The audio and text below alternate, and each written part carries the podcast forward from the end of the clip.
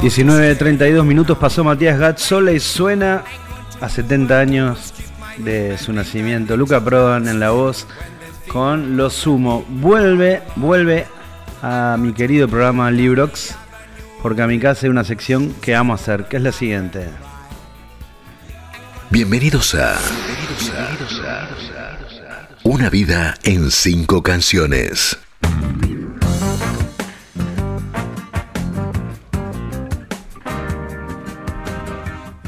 La primera vez que supe de él y de ellos fue en Hessel, en el camping California, en 1983.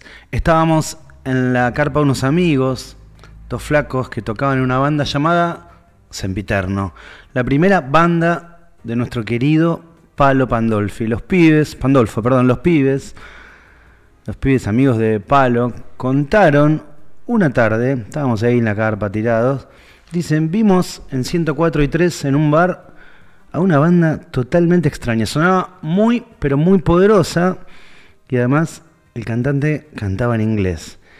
Pero también los que lo había choqueado a los amigos de Pablo Pandolfo era no solo la música que hacían, sino que entre tema y tema, el frontman, un señor pelado, que hablaba medio en cocoliche, insultaba y no dejaba en pie a ninguna de las figuras del rock argentino. Charlie García, Fito Páez, hippies sucios que creen en el amor y la revolución, que hagan política, que hagan política para que no hagan rock. Así que Spinetta es poeta, decía el tipo entre tema y tema. Spinetta es poeta, poeta es William Blake, no esa porquería. Así y arrancaba y la gente se iba juntando para verlos tocar y para ver qué decía Luca Prodan entre tema y tema. El rock argentino no existe, es folk, hablan de los caballos y del río. Atrasan 50 años. Esa fue la primera vez que supe de sumo.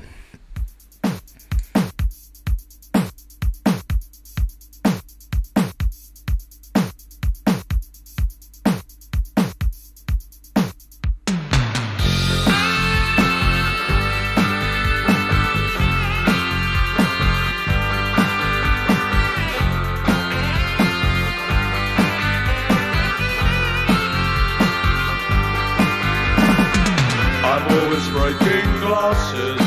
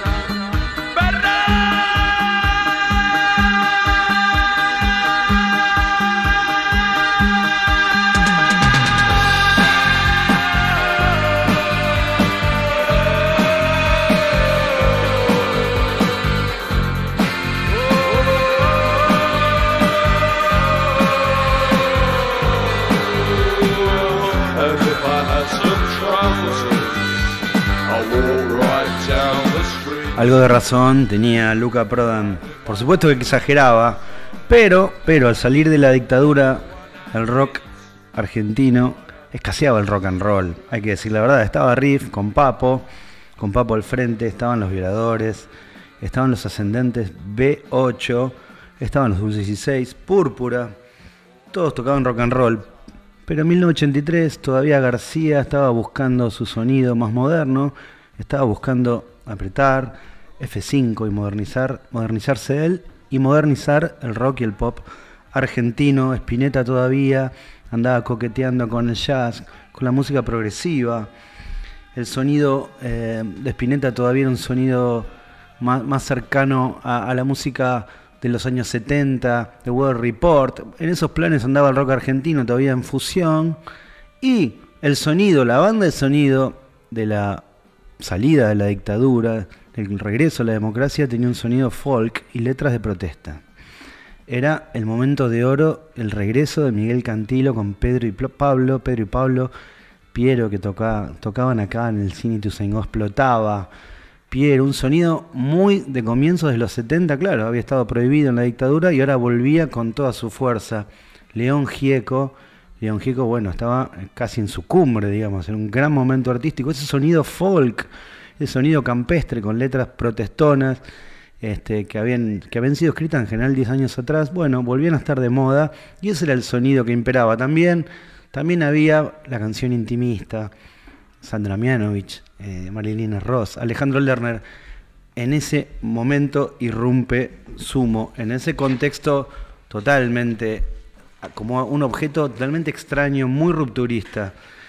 Yo creo que ahí, ahí, ese sonido, en ese contexto, fue un verdadero vendaval. Era un sonido difícil de clasificar, con un cantante malhumorado, muy corrosivo y por supuesto magnético.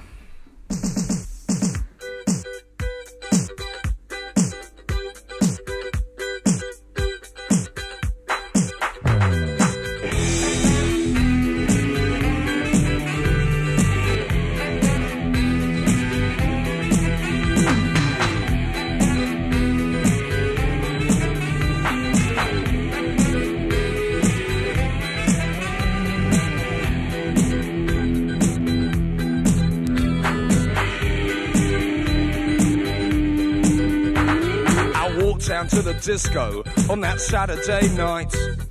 You know, you really look good. You know, I felt alright. We walked down to that disco on that Saturday night.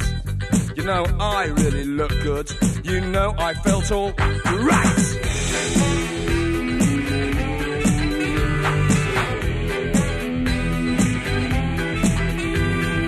Disco, baby, disco, when you're dying in your bed. Disco, baby, disco, when you're crying in your head.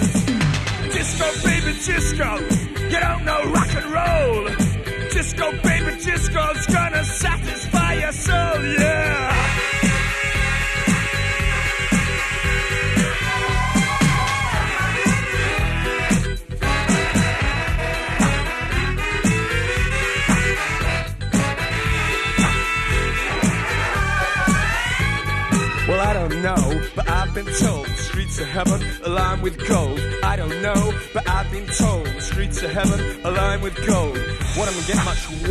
Claro, este sonido, 1985, ya en 1983 cuando Sumo empieza a crecer en el under, bueno, es un sonido muy, muy avanzado para la época. Y basta, basta con leer las reseñas del primer disco de Sumo, divididos por la felicidad. Bueno, había una perplejidad realmente no se entendía muy bien, muy claro qué era eso que estaba sonando.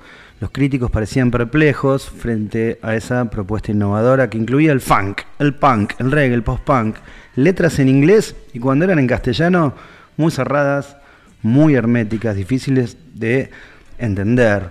A mitad de los 80, Sumo no solo pasaba y traía eh, estilos casi inéditos en el país, sino que a la vez actualizaba y oscurecía el sonido del rock local, lo forzaba también a endurecerse, a mirar el mundo con mucho menos optimismo de lo que se respiraba en la primavera democrática del alfonsinismo, a mitad de los 80, decía, sin Spotify y mucho menos sin Ares, sin siquiera Ares, Sumo sonaba a vanguardia. Hoy, hoy, con el diario del siglo XXI, sabemos que Prodan es deudor principalmente de Ian Dury and the Blocks, de Lou Reed y de Joy Division.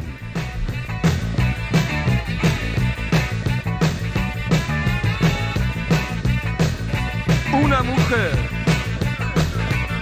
una mujer atrás, una mujer atrás de un vidrio empañado. Pero no, mejor no hablar de ciertas cosas.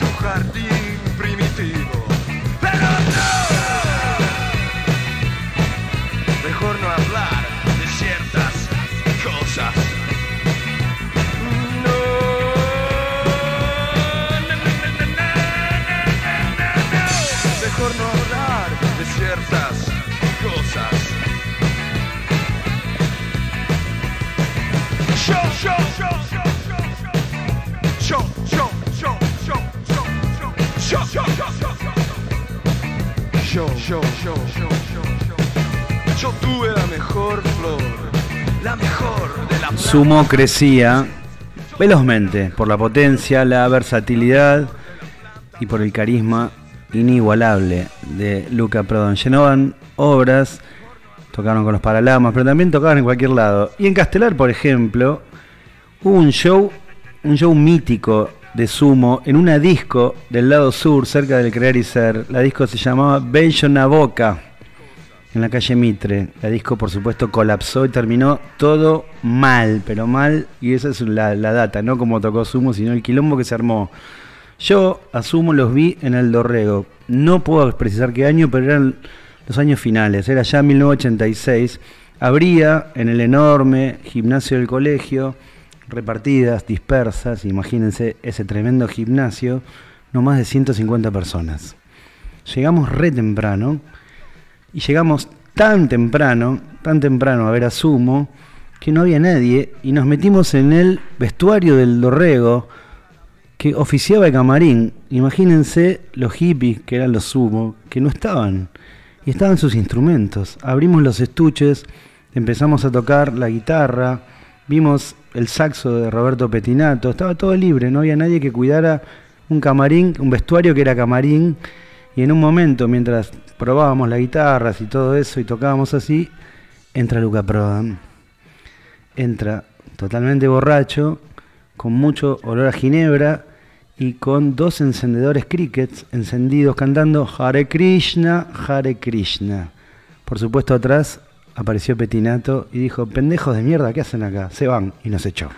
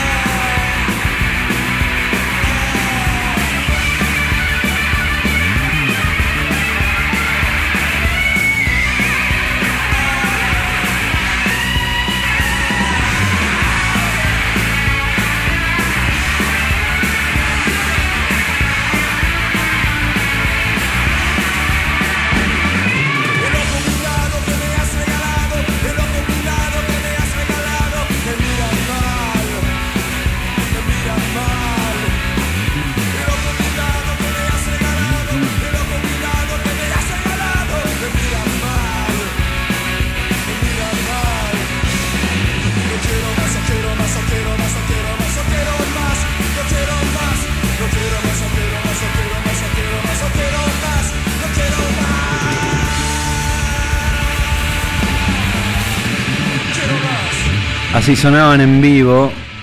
A mí lo que más me impresionó fue Moyo, que parecía un violero de afuera, y también el bajista, Arnedo. Se tocaba todo, no los había visto nunca. Era el dorrego casi vacío.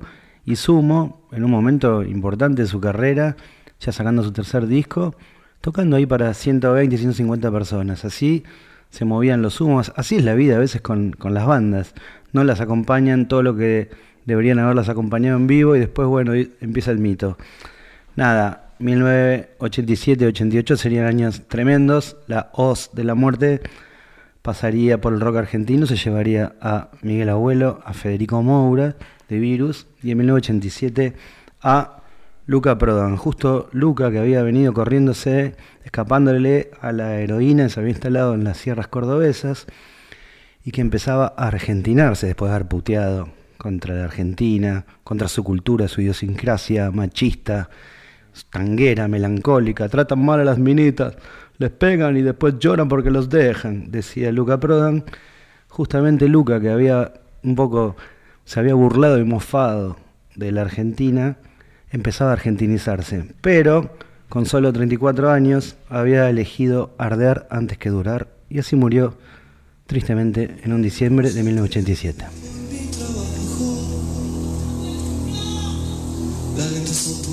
El sol.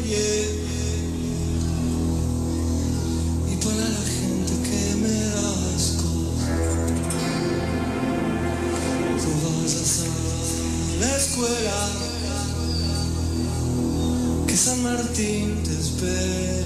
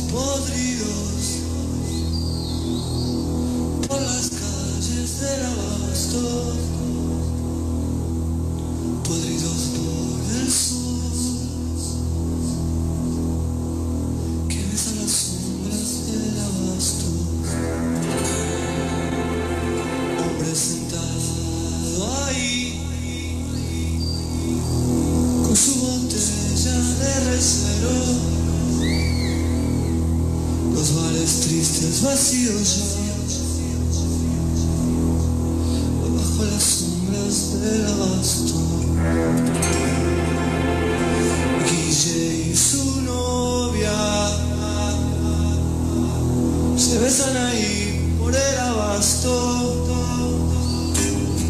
Yo paso y me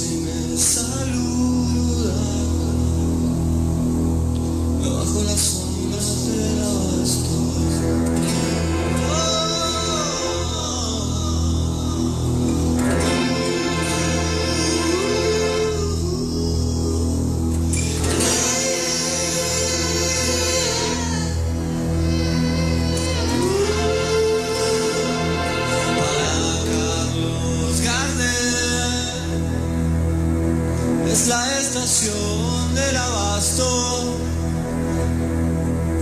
Sergio trabaja en el bar.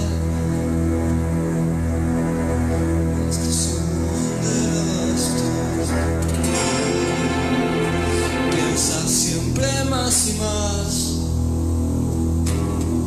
Será por el aburrimiento